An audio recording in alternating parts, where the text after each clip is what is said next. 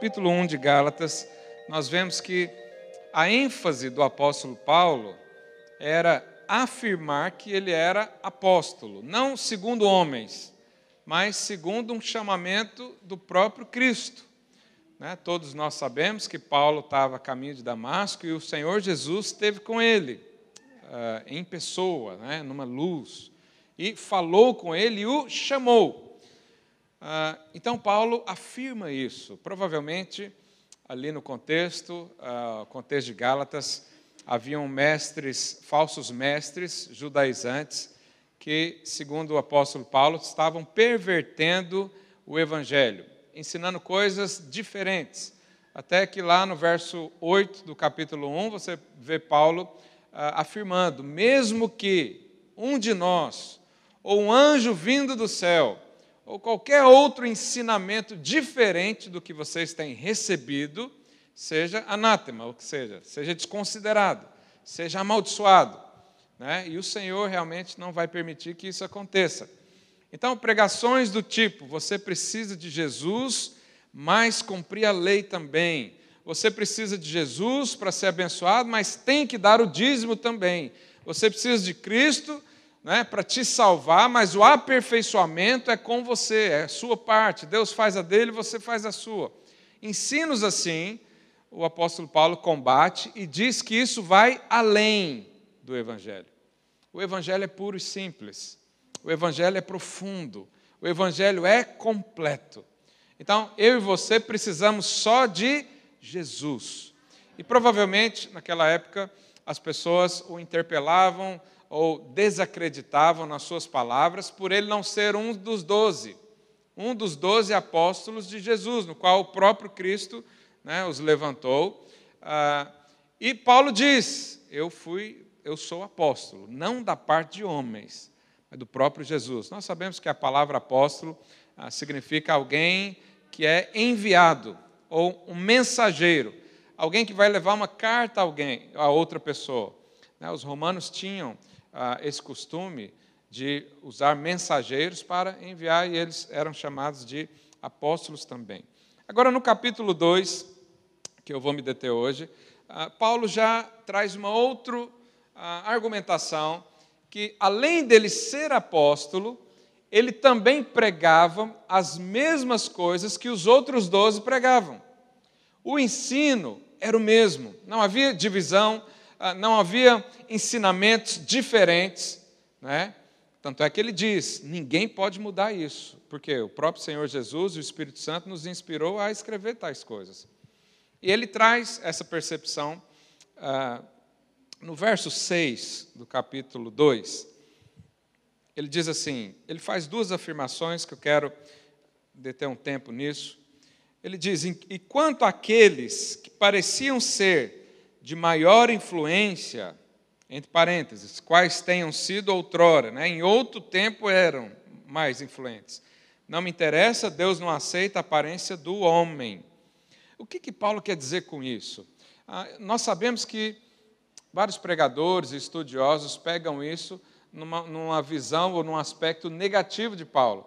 E diz: olha tanto que Paulo era prepotente, olha tanto que Paulo achava que ele era melhor do que os outros. Mas não é esse o contexto. O que, que Paulo quer dizer com pessoas que eram mais influentes ou maiores e que agora Deus não olha mais isso? Você sabe que no tempo da lei, as pessoas eram respeitadas pelo mérito, pelo, pela obediência à lei. Né? Os fariseus eram a, a parte dos judeus que mais obedeciam, que mais cumpriam os mandamentos, que mais eram fiéis a, à lei, né, às ordenanças, aos sacrifícios, aos rituais. E o que, que Paulo quer dizer com isso? Que na nova aliança, ninguém é maior do que o outro por causa da obediência da lei mais. Por quê? Porque Deus não considera mais essas coisas. Deus agora considera a fé. Então, pelos olhos da fé e pelo óculos da nova aliança, são todos iguais e nós somos todos iguais. Na lei, as pessoas eram idolatradas. Então, tinham aqueles experts em obediência, em comportamentos, E as pessoas idolatravam isso, iam atrás de homens, querendo agradar homens, querendo seguir homens. E Paulo chega e diz: Antes era assim, agora Deus não observa mais a aparência do homem. Deus não leva mais em consideração a obediência para distribuir bênçãos, favor e graça. Agora tudo é pela fé. E pela fé somos todos iguais. É lógico que Paulo aqui não está combatendo a, a autoridade ou a posição de liderança, porque ele reconhece isso. Tanto é que ele foi a Jerusalém para que os outros apóstolos dessem uma anuência ao ensino dele, para que os outros apóstolos acreditassem ah, algum valor no que ele está falando. Mas o que, que Paulo quer dizer com isso?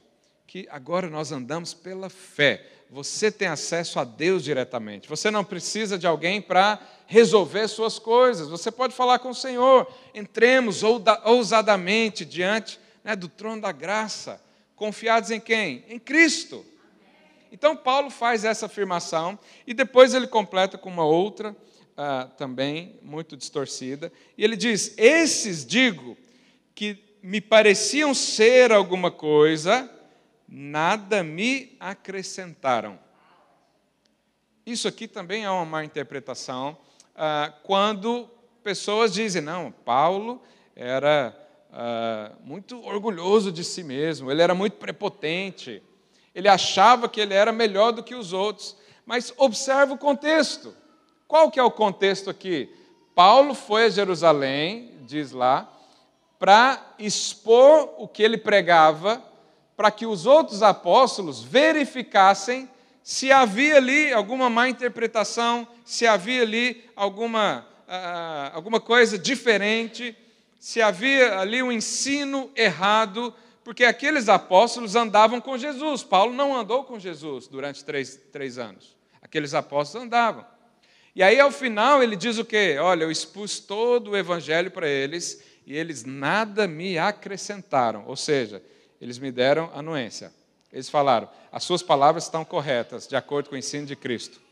As suas palavras, os seus ensinamentos são verdadeiros. Nós concordamos com você, ao ponto de Pedro né, estender a destra a eles e os convidar para sentar à mesa, como os apóstolos. Então, quando nós lemos isso, nós precisamos entender que o que Paulo ensina é exatamente o que Jesus queria ensinar. E está em linha com o ensino apostólico.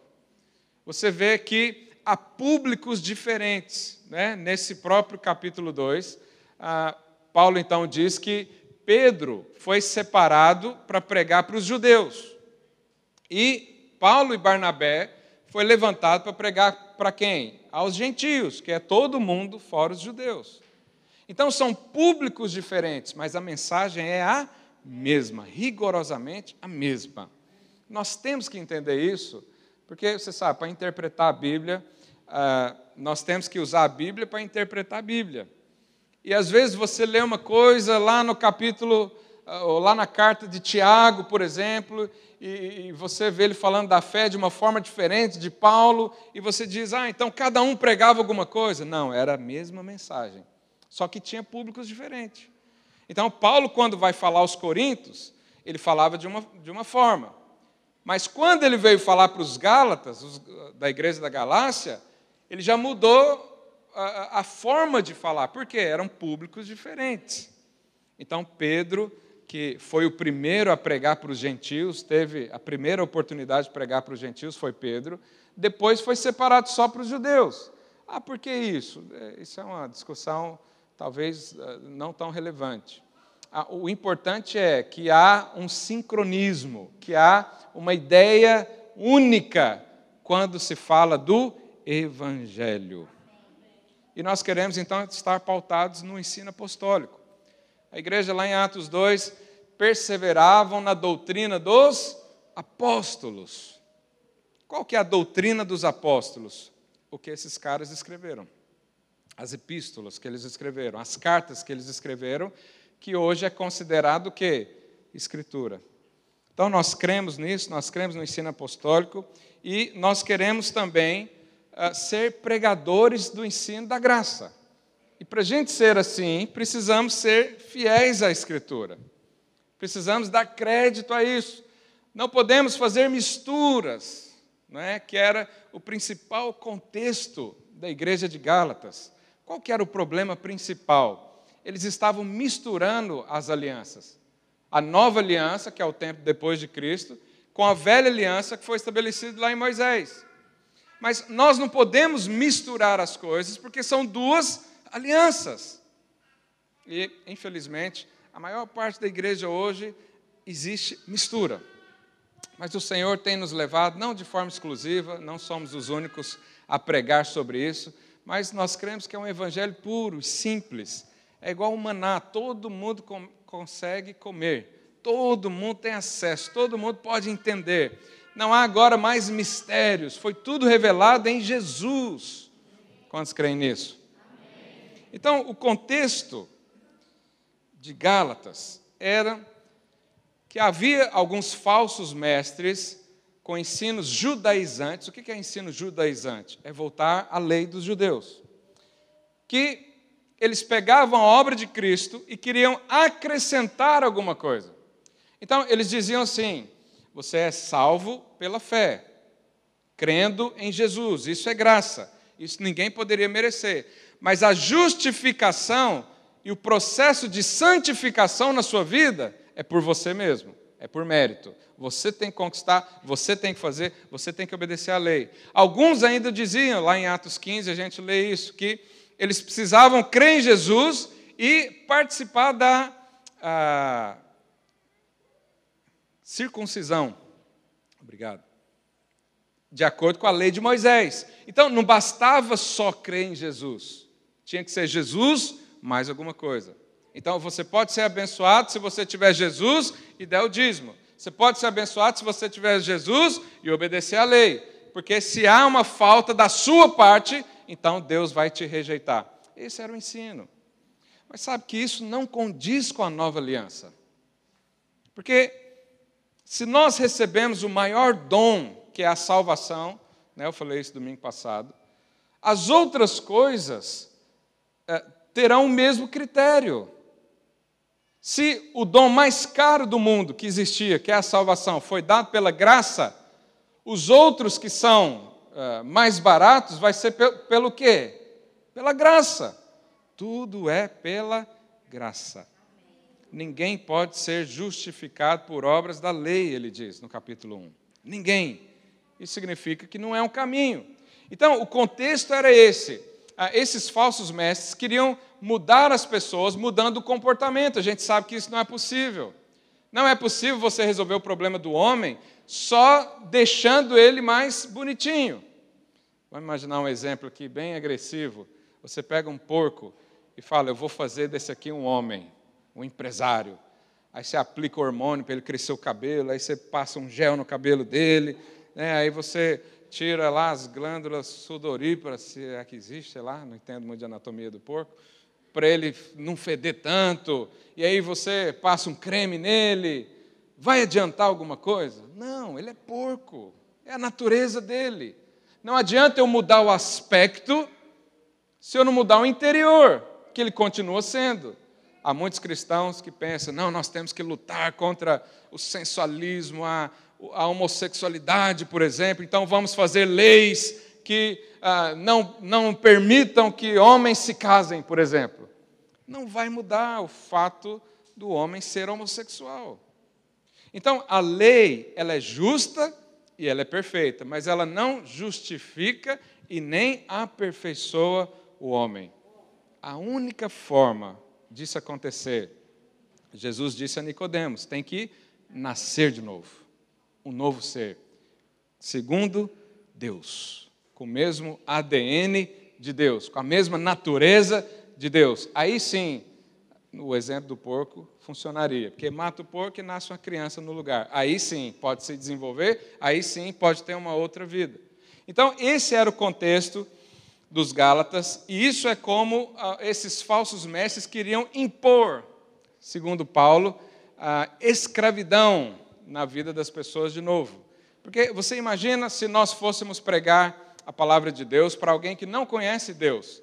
Será que é possível a gente pregar o evangelho com a lei? Chega lá e fala: Ó, oh, tem as leis aqui, se você cumprir todas, aí você pode virar crente. Funciona? Ou imagina, eu tenho quatro filhos pequenos, imagina se alguém precisa ensinar os meus filhos a se relacionar comigo. Porque isso é o que a lei diz. Né? Então, há muitos lugares que pensam assim e pregam assim. A pessoa se converte pela graça, ela recebeu a salvação, ela recebeu a remissão dos pecados, ela teve uma experiência poderosa com o amor de Deus. Aí, em seguida, vem o irmão, limpa as lágrimas, ó, oh, agora para com essa emoção aí, porque agora é o seguinte: Deus já te aceitou, mas se você pisar na bola, Ele não te aceita mais.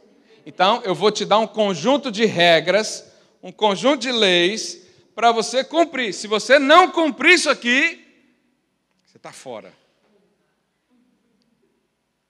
Esse é o evangelho misturado. O que, que nós pregamos? Deus te aceitou quando você era pecador. Agora que você é filho, muito mais será glorificado, diz a palavra. Você recebe a glória do Senhor. Você recebe aceitação do Senhor, porque não há outra forma. Você se tornou filho. Ninguém pode ensinar os meus filhos a se relacionar comigo. Se alguém quiser fazer isso, ele vai atrapalhar, ele vai afastar meu filho.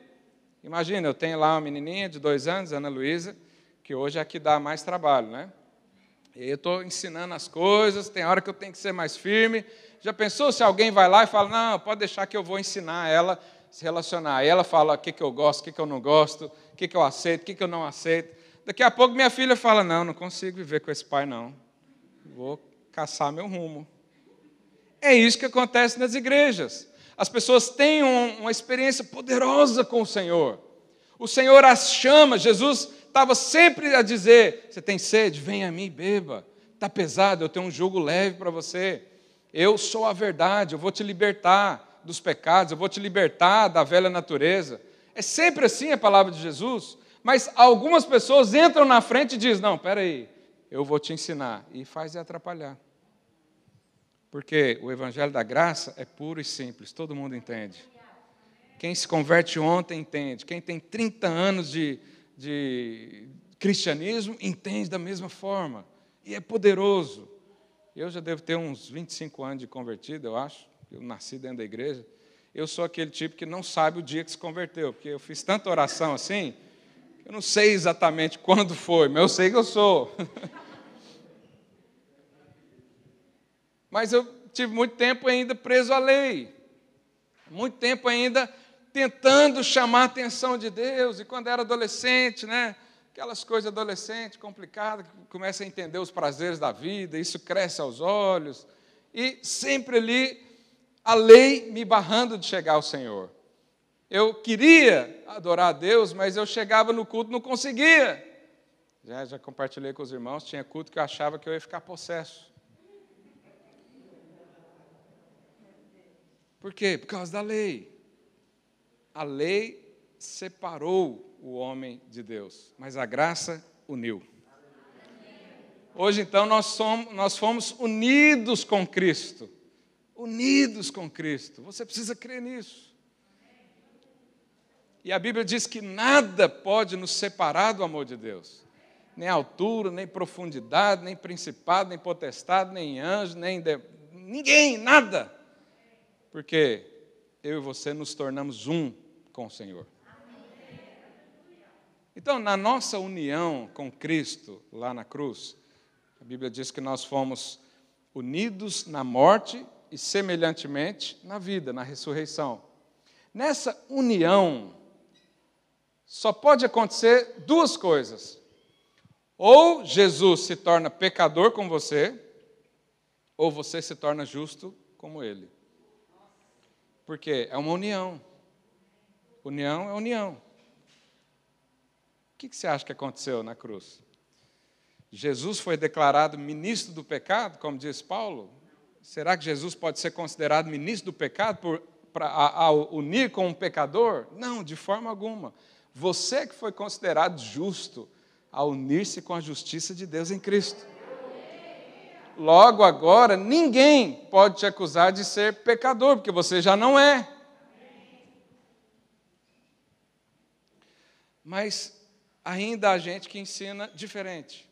E aí Paulo vem e confronta esses ensinamentos. E você vai ver, né, nos últimos domingos, e mais uns dois ou três, talvez, você vai ver os argumentos e o que, que ele usa para tirar isso. Como é que nós vivemos hoje? Será que eu e você precisamos da lei? Será que eu e você precisamos todos os dias? Né? Alguns colocam. Quem é daqueles que fica colocando lembrete lá no espelho do banheiro, do, da casa de banho, no, no, no guarda-fato, coloca lá lembretes. Você coloca lá, não matarás, para lembrar da lei? Hã? Por que não? Porque você não quer matar ninguém. Porque agora você não está mais debaixo da lei, sim da graça. E aqui diz, é, eu quero ler com você Romanos 8, 1. É algo importantíssimo eu e você entendermos isso. Diz assim: Agora, pois, já nenhuma condenação há para os que estão em Cristo Jesus verso 2: Porque a lei do Espírito da vida em Cristo Jesus te livrou da lei do pecado e da morte.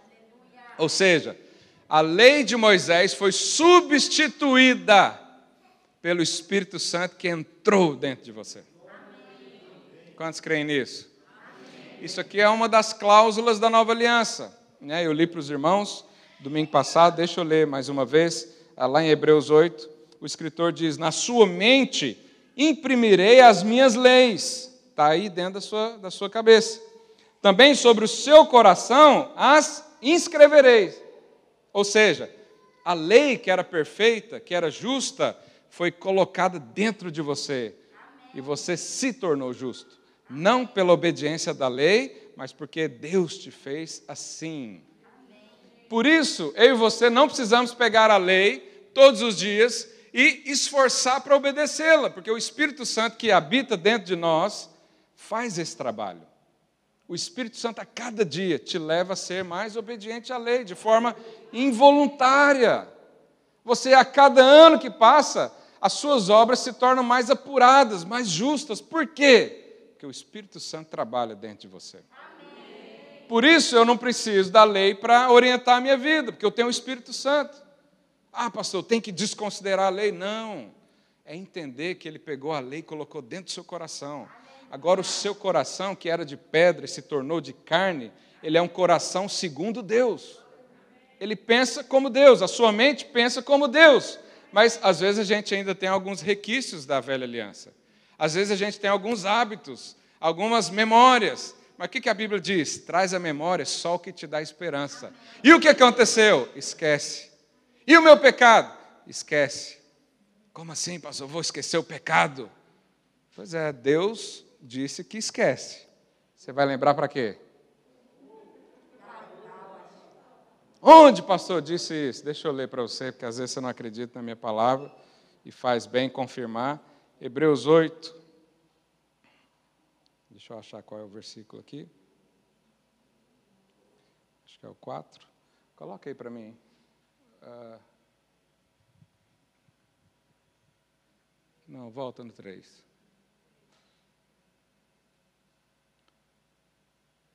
Não, peraí. 2, 12 ou 8, 12? 8, 12, coloca aí. Obrigado. Pois para com as suas iniquidades usarei de misericórdia, e os seus pecados o que, que é jamais? Nunca. Nunca. Não há hipótese. Eu e você que estamos na nova aliança, jamais seremos condenados por causa do pecado, porque Deus não se lembra. Como é que Deus faz isso, pastor? Não sei, nem quero saber. Isso é assunto dos céus. Mas e o pecado? Essa é a maior pergunta que me fazem. Mas então, se Deus agora não me pune por causa dos pecados, eu vou viver no pecado, eu vou fazer o que eu quiser. Para com isso, meu irmão. O Espírito Santo está dentro de você, não tem como você ser mais santo do que isso. E a cada dia Ele mesmo transforma de glória em glória olhando para Jesus a cada dia, as suas mãos e as suas obras, elas se afinam mais diante do Senhor. Você não tem que preocupar com o pecado, porque o pecado não é uma coisa que você vence. Jesus venceu na cruz. E você recebe a vitória sobre o pecado. Mas para você que tem muita preocupação com o pecado, permanece aí que o livro de Gálatas vai falar sobre isso também, né? E eu vou mais para frente mencionar essas coisas. Então, o Espírito Santo que está em nós, ele cumpre a lei em nós. E você nem vê. Então, como eu usei o exemplo que não matarás, diz a lei. Vamos imaginar que o presidente Marcelo Rabelo suspenda essa lei. E ele diz: a partir de hoje não há mais lei, não matarás. Você ia matar alguém só porque não tem mais lei? Ufa, não tem mais lei, aquele meu vizinho lá, é hoje que eu vou. Você vai fazer isso? Não, por quê? Porque você tem o um Espírito Santo. Você é capaz de amar até seu inimigo, até aquela fofoqueira lá que só detona a sua vida na internet. Você consegue amá-la. Por quê? Porque você está debaixo do Espírito da vida. Você não anda procurando o pecado, você anda procurando justiça de Deus. Você anda procurando fazer o bem. Ah, pastor, mas tem hora que. Sim, tem momentos que a sua carne prevalece. Mas você não é definido pela sua carne, você é definido pelo seu espírito. E Jesus falou: nosso espírito, o espírito do homem, está pronto. A carne é fraca.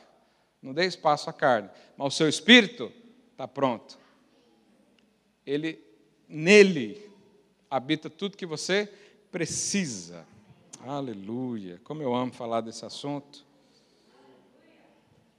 E Paulo então enaltece, né, a pregação da fé. O que que gera fé na sua vida? A graça e o amor de Deus ou a lei? Imagine que eu chego aqui, né? Eu posso chegar para qualquer um, tenho certeza. Qualquer um mesmo. Como é que é seu nome? Oi? Seu nome? Roger. Se eu chegar aqui para o Roger, numa pregação de domingo, falar, Roger, Deus está insatisfeito com você. Você não orou uma hora todos os dias essa semana. É verdade? Eu, eu, sempre acerto nessa, porque ninguém consegue.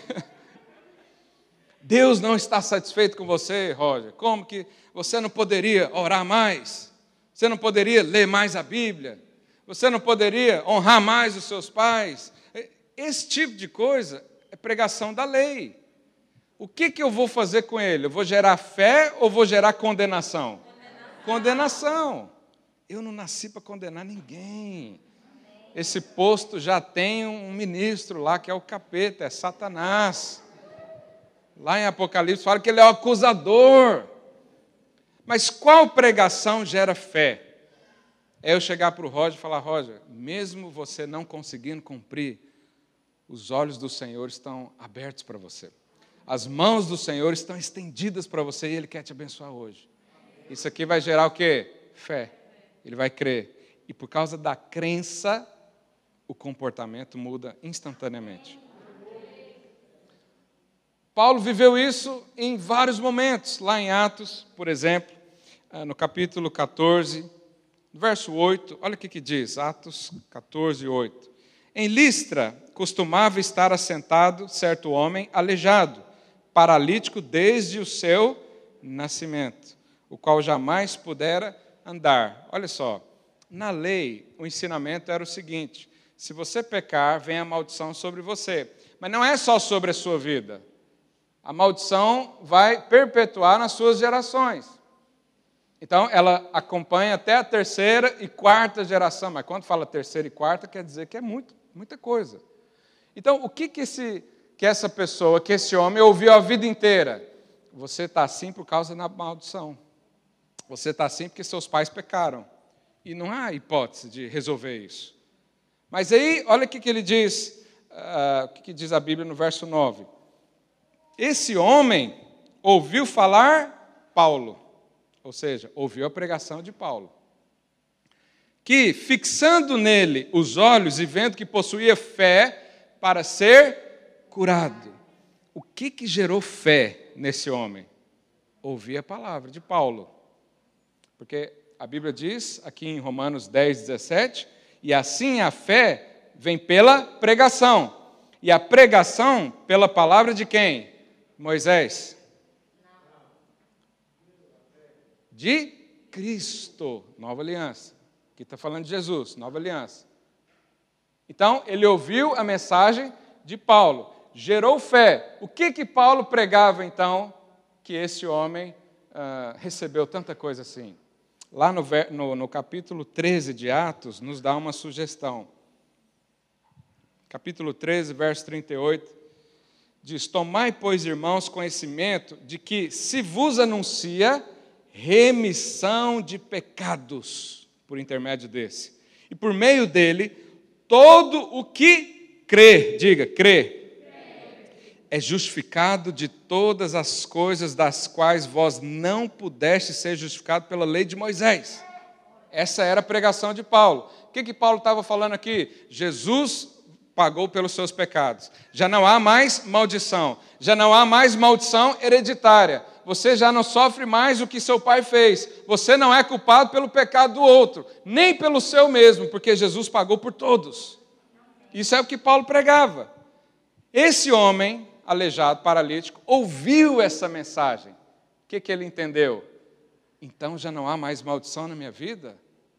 Então eu posso receber bênção do Senhor? Eu não tenho então que cumprir todas as ordenanças que eu nem consigo, nem sou capaz de fazer? Paulo com certeza disse sim, e ele foi curado. Recebeu fé, recebeu poder, recebeu justificação. Então, essa é a palavra, é a mensagem do Evangelho.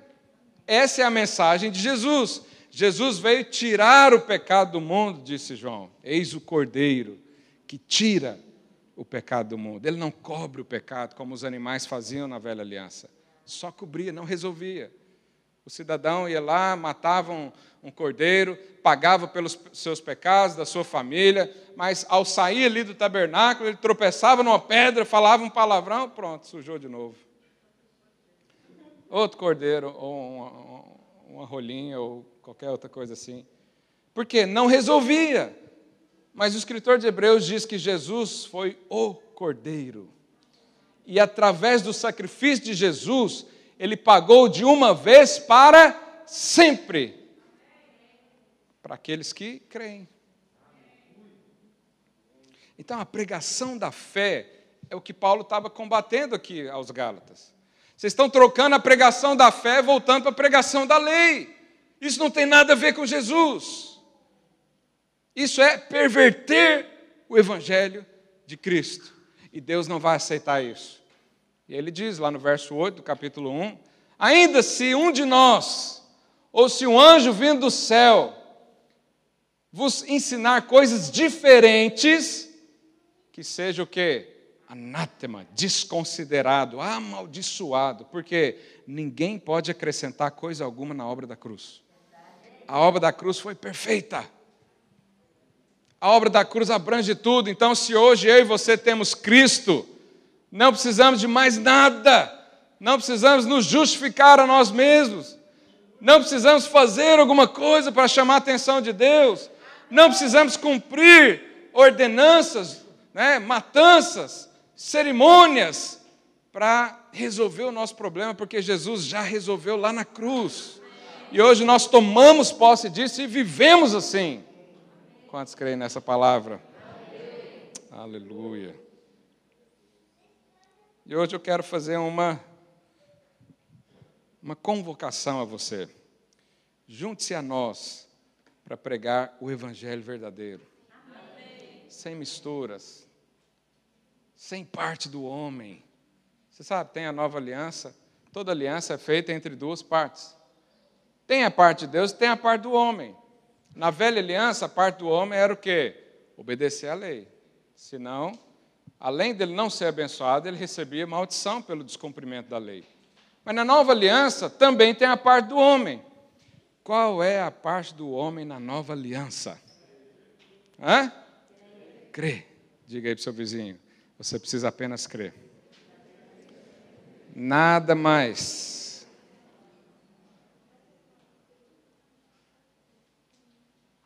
Mas essa é uma palavra difícil. É mais fácil nós andarmos pela lei. É mais fácil definir a nossa vida pelo pode e não pode. É mais fácil você receber uma bênção acreditando no seu esforço porque aí você não fica dependendo de Deus. É mais fácil eu convocar aqui um jejum e dizer: depois desse jejum sua vida vai mudar. Você acredita mais nisso do que eu falar para você? Vamos ficar uma semana crendo. Todos os dias acorde e fale: Eu creio nas promessas de Deus, eu creio na bênção de Deus. Sinceramente, o que é mais fácil? Fazer o jejum. Por quê? Só depende de você. Mas a velha aliança dependia só do homem para ele ser abençoado. Mas na nova aliança não depende nada de você. Depende tudo de Jesus. E Jesus fez tudo que precisava. Jesus cumpriu todas as exigências de Deus. A ira de Deus por causa do meu pecado, do seu pecado, foi esmagou o corpo de Jesus. E aí Deus nos dá isso. Ele fala: Você quer? Que, que você responde nessa manhã ao Senhor? Eu quero. Eu creio. Eu creio e verei a glória de Deus. Não é pelo meu esforço, não é pelos meus braços, não é a força das minhas intenções e da minha capacidade intelectual, é tudo pela graça. Nós vamos poder falar ao final da nossa vida, foi tudo pela graça. Há uma música antiga, talvez alguns dos irmãos aqui saibam. Eu não sou bom para cantar, mas eu vou cantar assim mesmo. Diz assim: cantam muito em velório lá na minha cidade.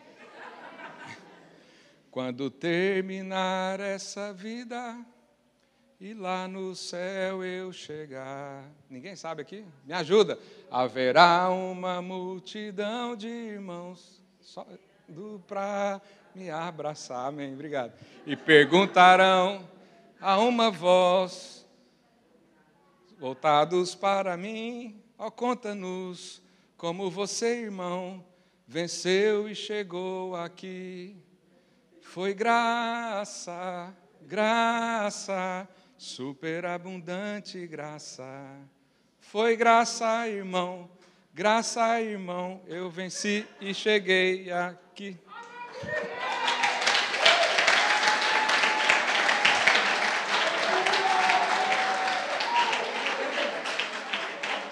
Aleluia. É impossível chegar lá de outra forma. É impossível ser um crente vencedor pela nossa força. É impossível vencer o pecado diariamente pelas nossas intenções. Nossas intenções são boas, mas sua carne não é boa. Sinto lhe dizer. Tudo pela graça. Tudo na sua vida é pela graça. Se não for, o que, que vai acontecer? as suas obras, se não forem pela graça, serão rejeitadas. Você não vai ser rejeitado jamais. Uma vez que você foi salvo, nós cremos que você está no livro da vida. Mas haverá um julgamento das obras. E a Bíblia diz que as obras podem ser feitas com madeira, palha e feno. E um dia haverá um julgamento. Qual vai ser o julgamento das obras? Vai passar um fogo madeira, palha e feno, quando passa o fogo, o que, que sobra? Nada.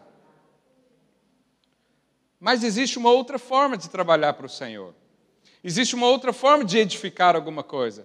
É através do ouro, prata e pedras preciosas. Essas aí, quando passa o fogo, só purifica. Só deixa mais bonita, só evidencia, só tira impurezas. E a obra de Deus na graça é ouro, prata e pedras preciosas. Mas quem quer alcançar favor, alcançar as bênçãos, obedecendo a lei, isso são obras de madeira, palha e feno. Não vai sobrar nada. Então, não sei qual é o que você quer levar para o Senhor, mas eu quero levar obras espirituais, não feitas pelas minhas mãos, mas pela graça de Deus que há em mim. Paulo diz: Eu sou o que sou pela graça. Eu faço o que eu faço pela graça. Trabalhei mais do que todos os outros, não eu, a graça de Deus que há em mim. Quero que nós possamos falar isso naqueles dias.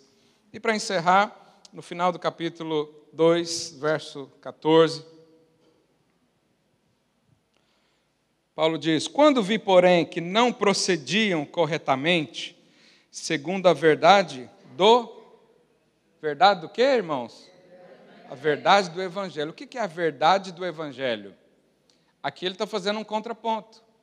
Ele não está falando a verdade das Escrituras, porque a verdade das Escrituras, até o período de Cristo, era a lei de Moisés. A lei de Moisés, ela centralizava tudo de Deus nela até Jesus, né? É, até quando Jesus veio. Então ele diz: quando, porém, vi que não procediam corretamente segundo a verdade do Evangelho, disse a Cefas, Cefas é Pedro, na presença de todos: se sendo tu judeu, vives como gentio e não como judeu, porque, irmãos, Pedro era um homem de Deus. É, foi, não, tem, não há nenhuma dúvida sobre isso mas ele entendeu a nova aliança e ele andava segundo os ensinamentos de Cristo.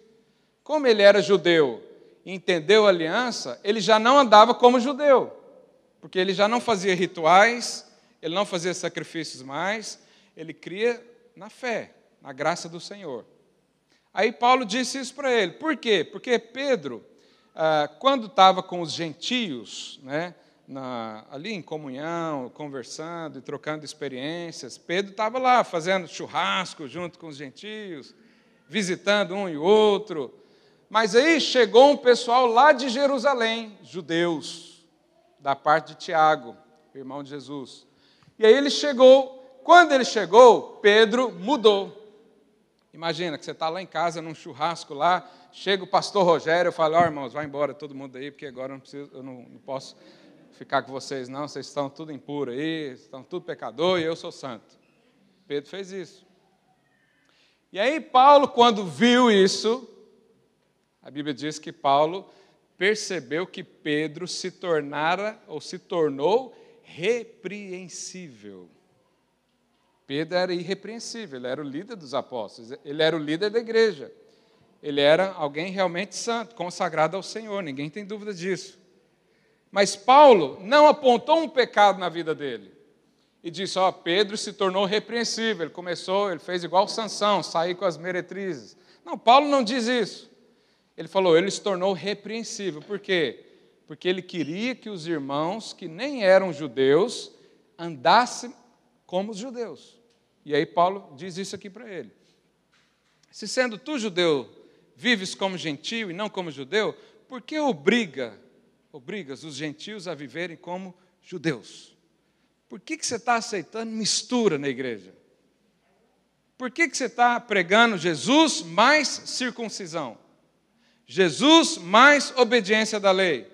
Jesus mais rituais? Jesus mais tal coisa?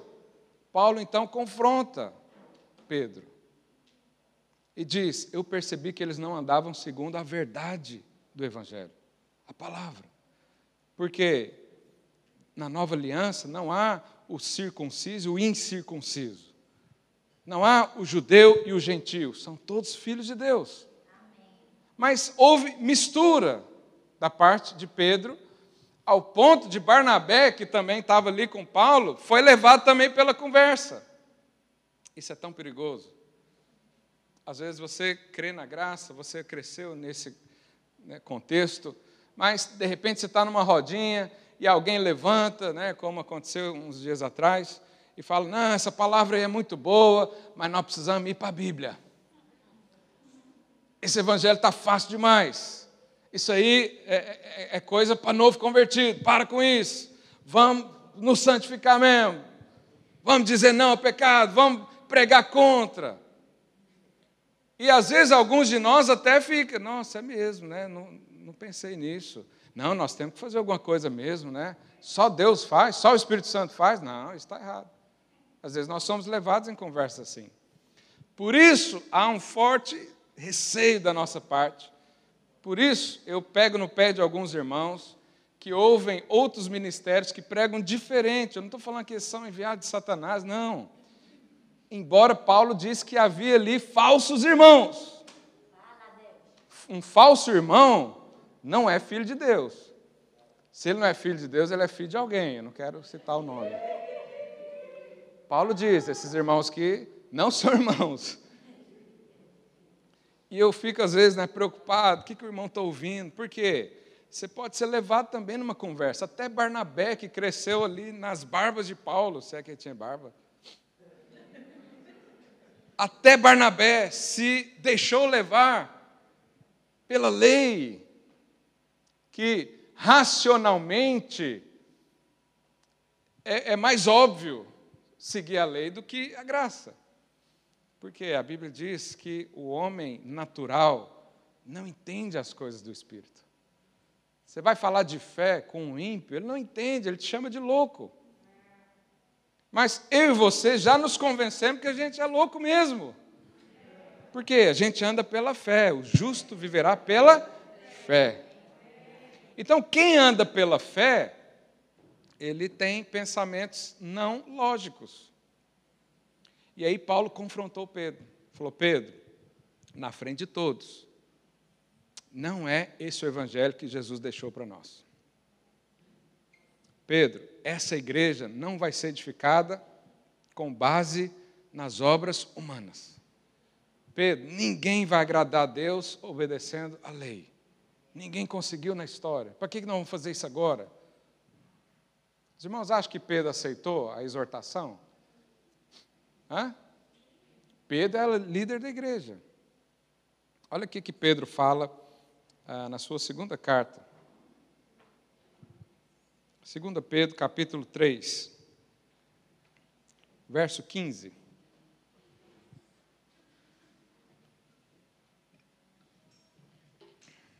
Segunda Pedro 3,15. E tende por salvação a longanimidade do nosso Senhor, como igualmente o nosso amado irmão Paulo se Pedro não considerasse o que Paulo falou, ele não citava Paulo nunca mais. Ele falou: quem é esse Paulo aí? Nem andou com Jesus? Vem ensinar a mim? Quer ensinar o padre a rezar? Aí ele diz: como o amado irmão Paulo vos escreveu segundo a sabedoria que lhe foi dada. Pedro então reconhece a sabedoria de Paulo no tocante a doutrinas da igreja. Próximo verso ao falar acerca desses assuntos, como de fato costuma fazer em todas as suas epístolas, nas quais, olha que interessante, Pedro diz, há certas coisas difíceis de entender. Tem coisa que é difícil entender Paulo. Às vezes parece radical demais, ou às vezes parece sem sentido demais. Todo mundo pregando uma coisa, ele vem falar algo diferente. Ele era um judeu ali, né, formado aos pés de, de Gamaliel. Tinha tudo para ser um dos principais judeus, ele era fariseu dos fariseus. Ele era irrepreensível, segundo a lei, antes de conhecer Jesus, porque depois ele diz que considerou tudo isso lixo quando viu a sublimidade de Jesus Cristo. E aí ele diz que os ignorantes e instáveis deturpam, como também deturpam as demais Escrituras com E maiúsculo. Quando aqui no português nós temos algo com, com a letra maiúscula, significa que aquilo é sagrado. Então, Pedro está dando anuência para Paulo e dizendo que as epístolas de Paulo são as escrituras. Devem ser o quê? Consideradas. São verdades segundo o Evangelho de Cristo. São inspiradas pelo Espírito Santo. Ou seja, por que, que nós temos o registro, então, dessa. disso que aconteceu, né, que nós chamamos de um, um conflito apostólico? Paulo, né, um dos, dos principais do, do, Novo Testamento, e Pedro também um dos principais entrando em conflito. Por que, que nós temos isso registrado? Porque qualquer um de nós pode cair no erro também. E porque agora nós temos a resposta para continuar. No evangelho puro e simples, como Paulo pregou. Então Pedro aceitou, obviamente, a correção. E como é que nós então vamos viver? Nós vamos crer nessa palavra ou nós vamos aceitar a mistura no nosso meio? Você sabe que o homem, na velha aliança, ele até poderia alcançar santidade exterior. Exterior. Então lá diz para não adulterar. Tem homens, às vezes nem crente não é, que nunca adulterou. Ele exteriormente cumpre a lei. Só que há um problema ao interior. Lá em Provérbios 27, 23, 7 diz: Porque como imagina em sua alma, assim ele é. Nós não somos o que é exterior, nós somos o que é interior. Por isso, Jesus mudou o nosso interior e o nosso exterior, consequentemente, será trabalhado pelo Espírito, até que o Senhor volte ou até que eu e você vá para Ele. Mas Deus então ele sonda coração. Por isso é impossível qualquer homem ou mulher nessa terra chegar diante de Deus e dizer: Eu sou justo. Porque ela pode ser justa exteriormente. Ela pode ter nunca roubado uma goma de mascar na vida, mas quis roubar. E Jesus falou: A vontade de roubar te torna ladrão. Por isso, Jesus teve que morrer na cruz. Se eu e você pudéssemos alcançar a justiça e a santidade através das obras, Jesus morreu em vão. Mas não é isso que nós cremos. Nós cremos no sacrifício de Jesus, que era necessário. E da mesma forma que era necessário ele morrer por nós, é necessário que eu e você, para recebermos, temos que crer, acreditar. Decidir acreditar. Então eu quero encerrar apenas com uma oração para que eu e você não nos tornemos repreensíveis. Você que crê na graça do Senhor, a Bíblia diz que você é irrepreensível. Ninguém pode apontar defeito em você, porque o único que podia condená-lo te inocentou. Então, quem é que vai me condenar? Ninguém. Só Deus podia, podia fazer isso. E ele diz o que aqui? Não se lembra. Ele não se lembra do nosso pecado. Naquele dia, o acusador vai estar lá. E ele vai ler a lista da minha vida e da sua. Tem um acusador, mas do outro lado tem o que? Um advogado. Jesus. O apóstolo João ensina as pessoas, ele diz: Filhinhos, eu vos ensino para que não pequeis. Mas se pecar, há um advogado que vai te livrar da condenação. E o reto juiz, porque ele é justo, e Jesus foi condenado no seu lugar, nunca jamais poderá condenar você de novo. Porque todos os nossos pecados foram pagos em Jesus. Por isso, o apóstolo Paulo fala que nós somos livres. Você é livre para viver com o Senhor. Você é livre para ter experiências com o Senhor em toda parte. Você é livre para ouvir a voz do Senhor todos os dias. Você é livre para ser abençoado. Paulo diz que lá em Gala, lá na, na, na região da Galácia, os falsos mestres estavam voltando o povo à escravidão dizendo: essa coisa de graça não é bem assim, você tem que merecer, você tem que fazer. Mas hoje eu quero erguer uma bandeira aqui da graça do Senhor e dizer: é pela fé, é pela graça, não é seu esforço, não é mérito, não é reconhecimento humano, porque Deus não, não reconhece isso mais. É pela graça. Então, se você crê nisso, fica de pé no seu lugar. Nós vamos orar ao Senhor.